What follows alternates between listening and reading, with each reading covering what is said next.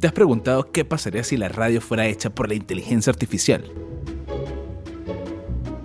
Pues resulta que ya es una realidad y lo están haciendo en Suiza, en la estación de radio Couleur 31. El pasado 30 de abril utilizó durante toda su jornada solo contenido generado por inteligencia artificial, con locutores igualmente no humanos. En la programación ha dominado la presentación de canciones de artistas reales, pero ha habido sorpresas ya que la inteligencia artificial creó sus propias canciones. También ha habido imitaciones, como una en francés del expresidente estadounidense Barack Obama, quien dio una conferencia ficticia sobre el cambio climático. ¿Qué te parece esta iniciativa? ¿Te gustaría que la radio fuera hecha por inteligencias artificiales? ¿Qué opinas? ¿Estamos realmente solos en el universo? Esta es una de las preguntas más antiguas y fascinantes que se ha hecho la humanidad durante años.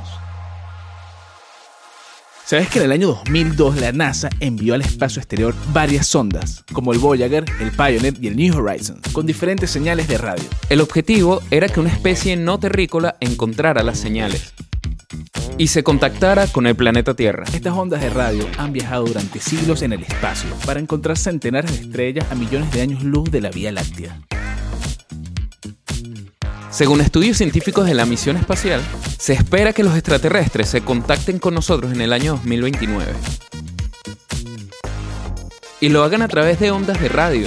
¿Qué crees que nos dirán los extraterrestres si llegan a comunicarse con nosotros? ¿Serán hostiles o serán buena gente? Déjanos tus opiniones aquí en los comentarios.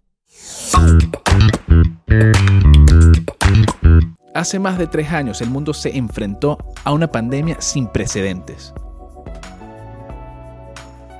El COVID-19 causó más de 7 millones de muertes y afectó completamente nuestras vidas. Aunque esta es la cifra oficial de muertes, el director de la organización dijo que es probable que la cifra real sean unos 20 millones de fallecidos. El pasado 5 de mayo la OMS declaró el fin de la emergencia sanitaria. Esto representó el fin de la devastadora crisis que provocó el confinamiento y alteró todas las economías del mundo. Pero a pesar de este anuncio, la OMS señaló que la pandemia no ha llegado a su fin. Y advirtió que el virus sigue siendo una amenaza significativa. Esto es una gran noticia ya que podemos recuperar nuestra normalidad. Pero no debemos olvidar lo que hemos pasado ni bajar la guardia. Celebremos la vida.